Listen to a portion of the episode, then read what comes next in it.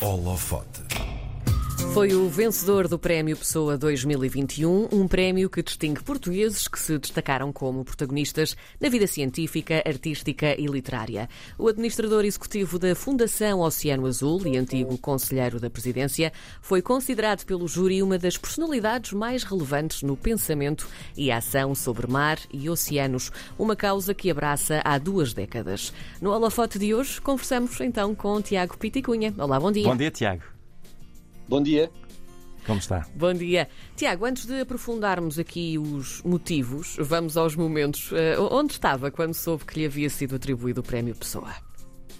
Não, não vão acreditar, mas eu por acaso estava em minha casa, Sim. sozinho, em isolamento por estar com Covid uh, durante 10 dias. Portanto, foi uma boa notícia no meio do caos, não é? Foi uma. Não, foi. Quer dizer, não é, eu não estava a viver nenhum caos. Eu estava Sim. em casa, estava aborrecidíssimo, Sim. porque tive sintomas muito ligeiros e 10 dias em casa foi muito penoso.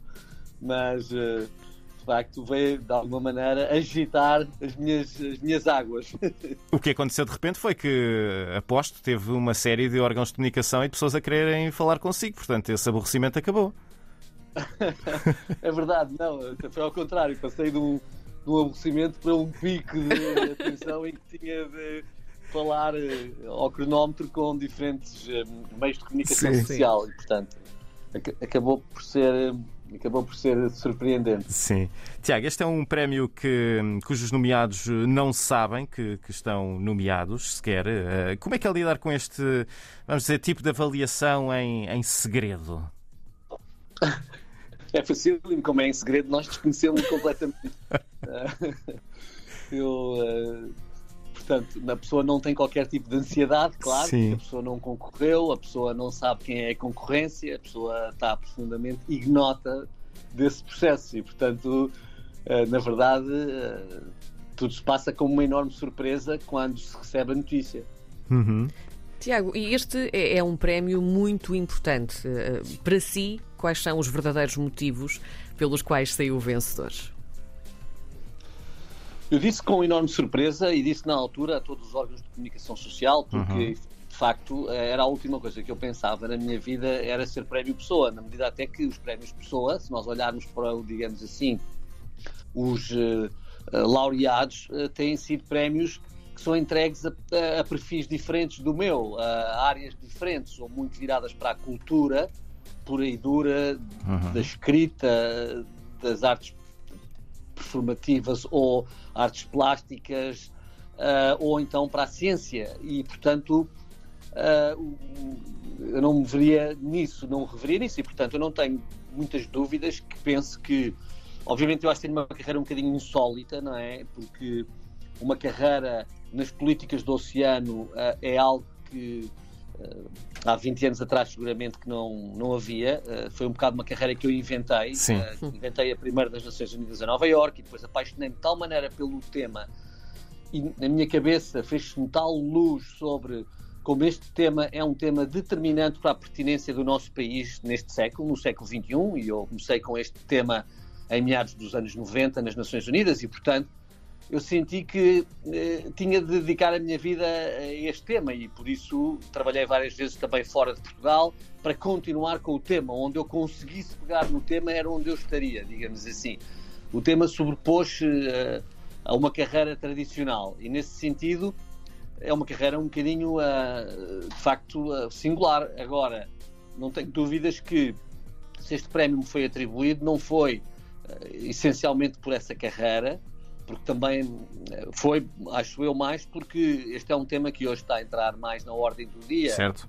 principalmente ligado às questões eh, da enorme crise que os oceanos atravessam, dos problemas das alterações climáticas, da extinção das espécies e de eh, todo o problema ligado à extinção dos recursos naturais que nós enfrentamos de forma aguda hoje em dia, por um lado. Por outro lado, acho que o que a Fundação Oceano Azul tem vindo a conseguir em tão poucos anos de vida, ah, principalmente num país que estava na cauda da Europa, nas áreas marinhas protegidas, na proteção do seu próprio mar, ah, eu acho que esse aspecto também foi determinante e, portanto, estou é muito grato também, ahm, quer ao acionista da Fundação Oceano Azul, que permitiu à Fundação vir a fazer este trabalho, Uhum.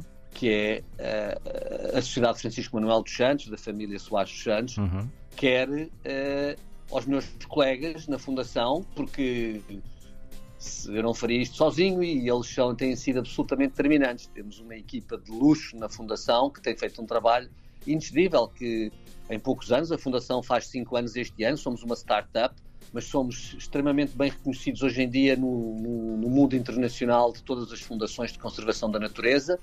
Acho que somos já um player uh, e somos também em Portugal, acho eu, provámos que conseguimos fazer as coisas, que saímos completamente dos papéis e com o trabalho que fizemos, quer no Recife natural do Algarve, que é tão pouco conhecido ainda dos Sim. portugueses, quer na, na, nas Ilhas Selvagens, na Madeira, quer no que estamos a fazer nos Açores, quer no que estamos a fazer também no sistema de ensino, com o Ministério da Educação, no nosso programa de educação, ou seja, há muitas vertentes que mostram que nós fazemos. E num país que uh, nem sempre é assim, em que se fala imenso das coisas e em que andamos muitas vezes à volta uh, da nossa cauda, uh, é importante fazer. E por isso a minha gratidão vai muito para a Fundação. Hum. Tiago, antes de pegarmos mais no trabalho da, da Fundação, eu queria saber como é que começou esta sua ligação ao mar. Já nos falou naquele clique na, nesse, nessa questão das Nações Unidas, a meio dos anos 90. Uh, mas antes disso, qual era a sua ligação ao mar? Bem, eu sempre, como todos os portugueses, acho eu, uh, nascidos e criados à beira-mar, vivi sempre em Lisboa, sempre, sempre, sempre gostei muito de mar, mas como todos os portugueses gostam de mar, sem qualquer estado de alma. Uh, o que me aconteceu foi que eu fui fazer um mestrado eh, depois de terminar o meu curso de Direito, comecei a ensinar Direito na Faculdade de Direito da Universidade Católica em Lisboa. Uhum. Comecei também a fazer o meu estágio de advocacia, mas aquilo não me satisfazia. De facto, na altura, sentia que. E resolvi fazer um mestrado numa escola, numa universidade inglesa, que é a London School of Economics and Political Science, em Londres. Uhum. na altura era muito raro também, porque os licenciados em Direito não iam para o estrangeiro em Portugal, normalmente ficava-se em Portugal, fazia-se cá toda a parte académica. Mas eu tinha de facto desde pequeno que já tinha esta coisa de viajar muito e fui e, e, na altura tinha de escolher as cadeiras que ia dar e quando lá cheguei não tinha a mínima noção do que é que ia fazer, mas um, houve um professor de Direito do Mar que disse que eu deveria fazer a cadeira dele por ser português. Uh, e eu ao princípio quase nem percebia a relação. E ele explicou-me, foi essa pessoa que me disse: vocês têm uma área de jurisdição marítima, uhum. estava-se a referir a uma zona económica exclusiva, que é a maior da União Europeia na Europa. É muito grande. E parece-me que em Portugal ninguém sabe isso, porque não há, mesmo nas faculdades de Direito, não há uma doutrina de Direito do Mar suficientemente desenvolvida, não há escola. E eu confesso que aquela foi a verdade que me eh, acertou em cheio na cara maior da minha vida, porque eu desconhecia completamente que nós éramos grandes em qualquer coisa que fosse, porque estamos a falar, isto foi em 1993, uhum. mas eu andei na escola e no liceu nos anos 70 e 80 e, portanto, como costumo dizer, sou filho do PREC, sou filho de uma altura em que o país uh, basicamente subsistia. Uh, nós uh, tínhamos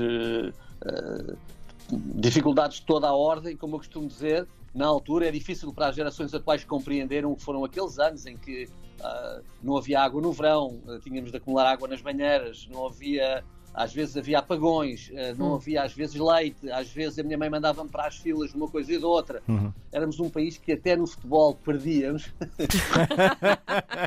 é verdade. E portanto eu cresci um bocadinho com um país com uma autoestima bastante reduzida, porque infelizmente, ainda hoje sinto até também pelos meus filhos, continuamos a ter muito em Portugal este síndrome do Luxemburgo, de sermos um micro-estado europeu, quando não somos. Somos um Estado médio em população, uhum. em área, e somos um Estado gigante em área oceânica, somos um dos maiores países do mundo.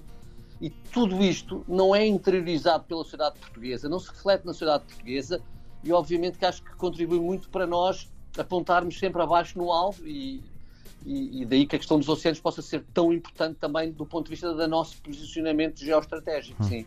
Tiago, e pegando então nesse facto, que é tão importante, como é que nós podemos então ao mesmo tempo proteger o mar e, e os oceanos, claro, mas também torná-lo, lá está, numa fonte de hum, rendimento ou de riqueza, digamos assim, para o país? E isto falando, nomeadamente, também de, das pescas, que são tão importantes para nós, não é? Olha, eu acho que as duas coisas são a mesma coisa. A sua pergunta uh, revela uma certa dicotomia entre proteger hum. e tirar partido. Sim. E o, o que eu acho que é fundamental é nós começarmos a interiorizar que as duas coisas são exatamente a mesma coisa. Ou Hum. seja, proteger é criar o capital natural do futuro que vai tornar este país pertinente. Porque se há uma coisa que começa a mudar no mundo, principalmente na Europa, com o Pacto Ecológico que foi adotado agora em 2020 e que é um pacto redefinidor da União Europeia que nos leva para esta transição para uma economia verde, que leva a que os ministros do Ambiente se tornem ministros da Ação Climática, como Uhum. acontece, é porque nós já compreendemos o seguinte, que é o- a última riqueza da humanidade, aquilo é, são- é a natureza que hoje em dia é escassa, de tão deteriorada pelo nosso modelo de desenvolvimento económico que se tornou, mas essa, essa escassez torna ainda mais valiosa numa lei de oferta e procura Sim. e, portanto, ela é o nosso último tesouro, digamos assim, são os recursos naturais. Para um país como Portugal, que é destituído de capital industrial e financeiro, de capital manufaturado, Sim. infelizmente, mas que é muito rico em capital natural, ou foi ainda mais rico, que tem vindo a dilapidar alegremente esse capital natural, sem o compreender, sem criar as políticas e os incentivos que impeçam essa dilapidação, compreender que economia e ambiente são a mesma coisa é determinante, é um passo determinante. Digo mesmo, quando nós trabalhamos na Fundação a fazer áreas marinhas protegidas, nós não estamos apenas a criar áreas de proteção dos ecossistemas marinhos, nós estamos a criar os cofres fortes que irão render, digamos assim, os empregos e o desenvolvimento económico do futuro para o país. E nós temos esta visão e compreendemos que assim é. Uh, por alguma coisa hoje se fala tanto neste capital natural, ou seja, a natureza torna-se um ativo, porque ela é fundamental, porque sem ela nós não temos então o capital manufaturado, porque sem a natureza nós não temos a água potável, não temos a biomassa, não temos a regulação dos ciclos hidrológicos, Uhum. não temos a regulação do clima. Basta dizer que o oceano absorve mais de 90% do excesso de calor, das alter, digamos, do aquecimento global criado pelas alterações climáticas. E aquilo que me preocupa é que acho que até agora não houve nenhum governo que compreendesse isto em Portugal Hum. e, portanto, nós continuamos alegremente a dilapidar esse capital natural. Fazemos-lo de muitas maneiras. Fazemos-lo quando continuamos a querer construir nas arribas do Algarve, fazemos-lo quando continuamos a não conseguir ter uma organização social que impeça os incêndios de ocorrerem como eles ocorrem, que venha destruir áreas fundamentais da nossa biodiversidade terrestre.